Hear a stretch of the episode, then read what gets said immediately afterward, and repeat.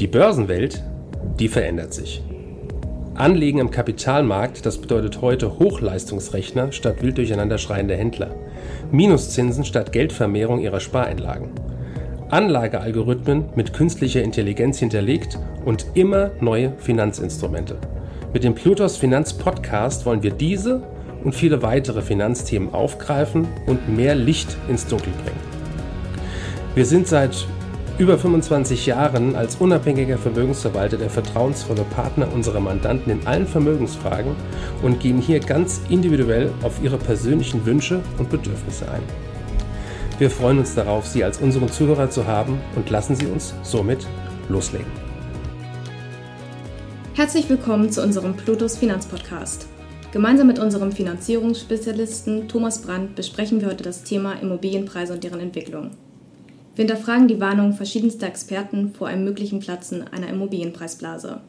Die Bundesbank befürchtet, dass die Finanzmarktstabilität angesichts steigender Risiken in der Wohnimmobilienfinanzierung gefährdet sei. Herr Brandt, was hat es damit auf sich? Nun, Fakt ist, dass in Deutschland flächendeckend, aber vor allem in großen Städten wie Frankfurt, Stuttgart oder München die Preise für Wohnungen und Häuser in den vergangenen Jahren kontinuierlich und mit hohen Wachstumsraten angestiegen sind. Allein für das vergangene Jahr meldet das Statistische Bundesamt einen Anstieg des Häuserpreisindex um 11 Prozent gegenüber dem Jahr 2020. Die Mieten für Wohnungen stiegen im gleichen Zeitraum um durchschnittlich 3,7 Prozent. Eine der Hauptursachen ist die Nullzinspolitik der Europäischen Zentralbank. Ihretwegen bewegten sich die Zinsen für Immobiliendarlehen auf dem niedrigsten Niveau aller Zeiten und die Nachfrage scheint keine Grenzen zu kennen, was zu einer nie dagewesenen Kaufpreisrallye führte. Diese könnte mit dem aktuellen Zinsanstieg enden. Zwar hat die EZB den Leitzins nicht erhöht und sie wird ihn vermutlich im Laufe des Jahres auch weniger erhöhen als die amerikanische Notenbank Fed, aber auch ohne EZB werden Baukredite aktuell zunehmend teurer. Hierfür gibt es vorwiegend drei Gründe. Erstens, die Inflation scheint uns länger erhalten zu bleiben, als uns lieb ist. Zweitens, im Fahrwasser steigender US-Zinsen verteuern sich auch europäische und damit auch deutsche Zinsen.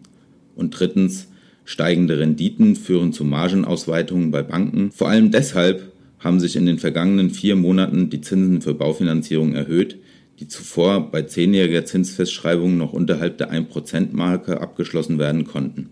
Mittlerweile ist der Zins um ca. das 1,5-fache und merklich über die 2%-Marke gestiegen. Doch führt dies auch zu Nachfrage- oder Preisrückgängen?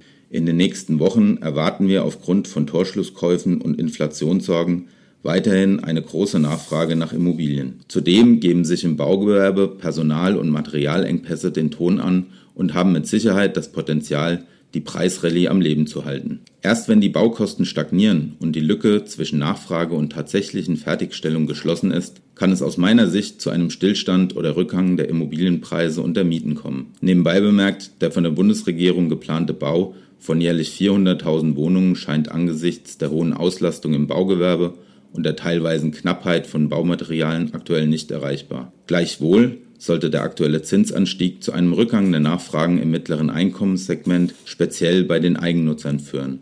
Selbst für überdurchschnittliche Einkommensempfänger werden die aktuellen Preise oftmals nur mit Unterstützung innerhalb der Familie in Form von Eigenkapitalschenkungen zu bezahlen sein. Ein Rückgang ja, ein Einbruch ist jedoch nicht zu erwarten, denn Zinsen in der Spanne zwischen 2 und 3 Prozent sind weiterhin günstig. Aus Sicht der Banken kann man hier die aktuelle Entwicklung sogar als entgiftend bezeichnen, denn die Zinsmargen bei den Niedrigstzinsen der vergangenen Jahre sind auf Dauer für deren Geschäftsmodell nicht ausreichend. Beim Stichwort Banken und der Kreditvergabe komme ich nun zu dem entscheidenden Gesichtspunkt, der aus meiner Sicht das Platzen einer Immobilienpreisblase verursachen würde, eine eventuelle Gefährdung der Finanzmarktstabilität. Sie war es auch, die vor 13 Jahren in den USA zu einer globalen Finanzmarktkrise führte. Auch damals waren die Preise über Jahre gestiegen wofür ein expandierender Arbeitsmarkt, die Zuwanderung und eine, ein kontinuierlicher Rückgang der Zinsen als Ursachen gefunden werden können. Charakteristisch waren hier eine toxische Mischung aus der Kreditvergabe an Kunden mit schwächeren Bonitäten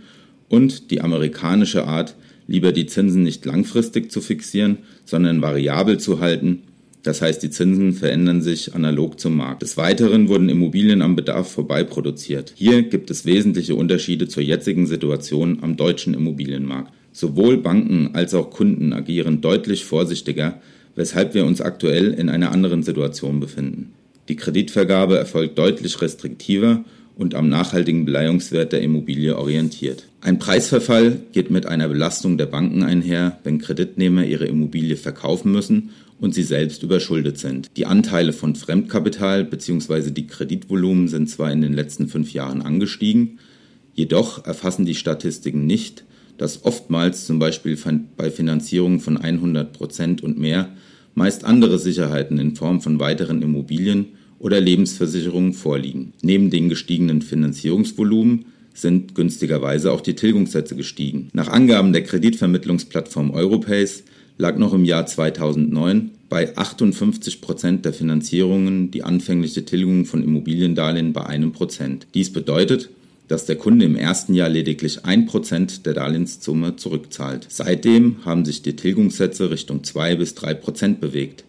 Im dritten Quartal 2021 lag der Anteil der Darlehen mit einer Tilgung größer 2% bei insgesamt 83%. Die Haushalte nutzen also die günstigen Zinsen auch für höhere Tilgungen. Die durchschnittliche Sollzinsbindung lag in 2021 bei rund 14 Jahren und ist ebenso deutlich angestiegen. Dies führt dazu, dass die Kreditnehmer am Ende dieser durchschnittlichen Zinsbindung fast 50 Prozent des Ursprungsdarlehens zurückgeführt haben und deutlich höhere Anschlusszinsen in der Regel keinen Crash verursachen werden. Einkommenssteigerungen sind hierbei zudem noch nicht berücksichtigt. Aus den genannten Gründen sehe ich aktuell keinen Crash am Immobilienmarkt und auch kein Platzen einer Immobilienpreisblase. Es zeichnet sich vielmehr ab, dass ein Boom zu Ende gehen könnte. Baukredite werden teurer, Kapital wird bei steigendem US-Zins vom deutschen Wohnungsmarkt abgezogen werden, die Erhöhung der energetischen Anforderungen seitens der Regierung werden die Baupreise weiter steigen lassen und Investitionen in Immobilien unattraktiver machen.